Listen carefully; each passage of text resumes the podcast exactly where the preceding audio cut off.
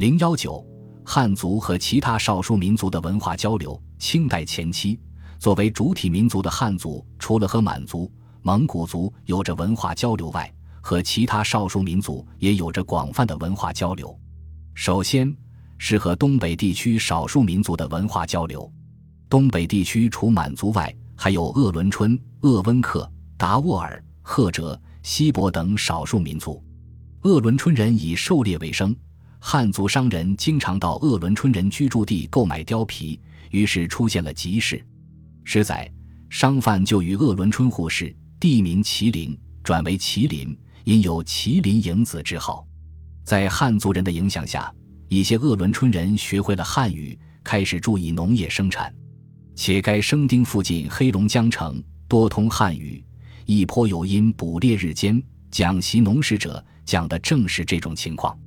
康熙、乾隆年间，一些鄂伦春青年被征召当兵，到全国各地作战，和汉族文化有了更广泛的接触，因而他们受汉族文化的影响也最深。鄂温克族的军队也被清政府征调到新疆等地作战，被征部队可以携带家属，这使鄂温克族的居住区域变得极为分散，和汉族有了广泛接触，因而也受到了汉族文化的影响。雍正年间。达斡尔人被编为八旗，建立了左领，有的上层首领还被提升为将军、都统。达斡尔族在扩大对外联系过程中，密切了和汉族人民的往来，受到了汉族文化的影响。锡伯族原本居住在东北，康熙年间一部分锡伯族军队调往京师，乾隆年间三千多名锡伯族军民被调往新疆戍守。锡伯族居住地的变化。使他们扩大了和汉族人民的交往，于是他们的住宅建设、喜庆节日逐渐具有汉族的特点。其次，是和西北地区各少数民族的文化交流。清前期，西北地区生活着十多个少数民族，维吾尔族居住的阿克苏、叶尔羌、哈密等地是著名的商业城镇，许多内地汉族商人到这里做生意，对维吾尔族文化发展产生了一定影响。回族已经使用汉字和汉文，许多回族学者对儒家经典非常熟悉，在文学艺术和学术上很有造诣。土族和汉族人民杂居，在文化上受汉族影响也很大，有的和汉族联姻结社，不再讲土语而说汉话。裕固族或种田或牲畜，亦有充武者，在和汉族接触中也受到了汉文化的影响。东乡族在形成过程中。就有汉民族成分，因而在其文化中亦有许多汉族文化特点。撒拉族人民长期和汉族等民族杂居，在汉文化影响下，许多撒拉族人会讲汉语，使用汉文。再次，和西南各少数民族的文化交流。清前期汉族文化对藏族有一定影响，汉族古代的哲学思想被介绍到藏族地区，一些藏文著作中。专列章节叙述汉族的历史以及儒学、道学思想。藏族医学继续受到汉族医学的影响，在医治地方性疾病和牲畜疾病方面产生了好的疗效。雍正朝改土归流以后，一些汉族人迁居到川滇黔三省，和居住在这些地区的彝族人交错杂居，友好相处。汉族文化对彝族产生了影响。有些汉族人和彝族联姻，凭借彝族妇女往来彝族村寨，汉族的生活习俗也逐渐被彝族接受。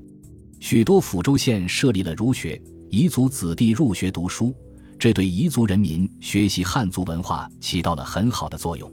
清代前期，许多彝人之文字、肯读书，舌音轻便，多貌汉人，有的甚至和汉族人已经没有什么区别。还有一些彝族贵族子弟通过科举考试入仕为官，在他们的带动下，汉文化在彝族地区得到了进一步传播。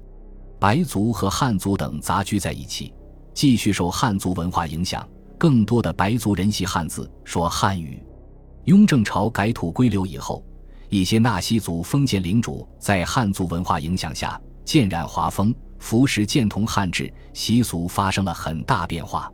基诺族居住地区盛产普洱茶，清前期许多汉族商人来到这里收买茶叶，也推广了种茶技术。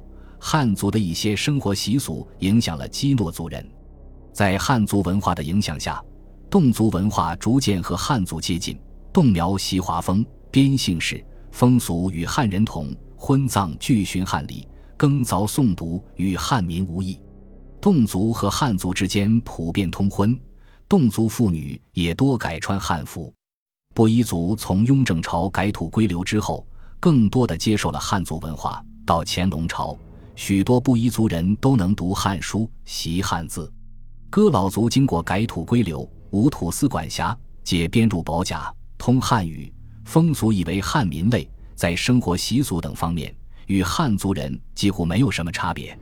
水族在乾隆年间更多的受到汉族文化的影响，婚丧见异一风，有读书入判者。生活习俗有了很大变化，汉文化水平有了很大提高。苗族经过雍正朝改土归流，特别是汉族屯军进入苗族地区，苗族与汉族之间婚嫁往来与内地人民无异，许多汉人娶苗族妇女为妻。苗族文化受汉族很大影响，一些苗族地区设立了学校，学习汉族文化，应试中举者很多。在汉族文化的影响下。许多羌族人的生活习俗也发生了变化，言语衣服西与汉同，亦多读书识字之人。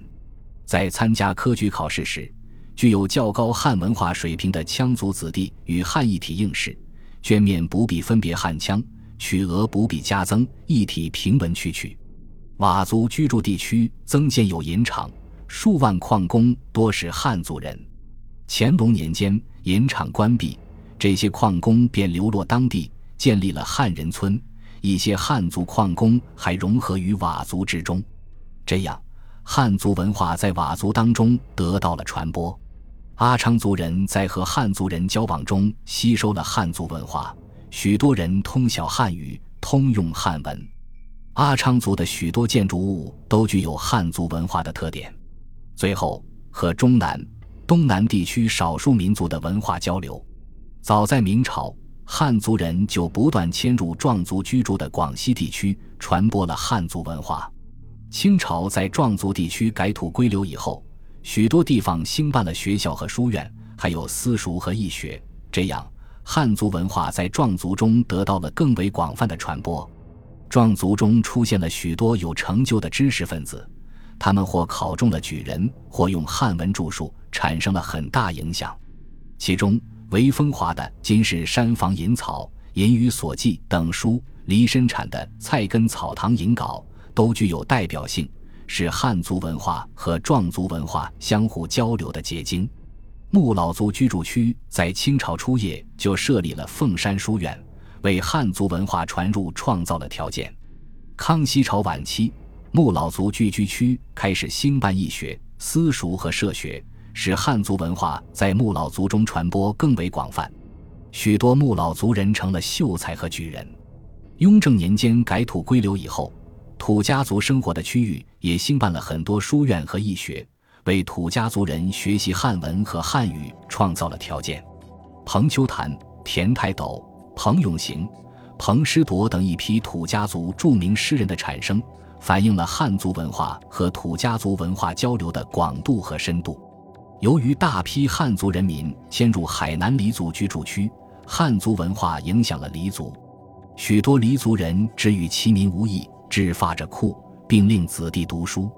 道光年间，大部分黎族人已经饮食衣服与汉人同，日往来城市中有无相异，言语相通，兼有读书识字者，汉族和黎族的文化交流有了新的发展。本集播放完毕，感谢您的收听，喜欢请订阅加关注，主页有更多精彩内容。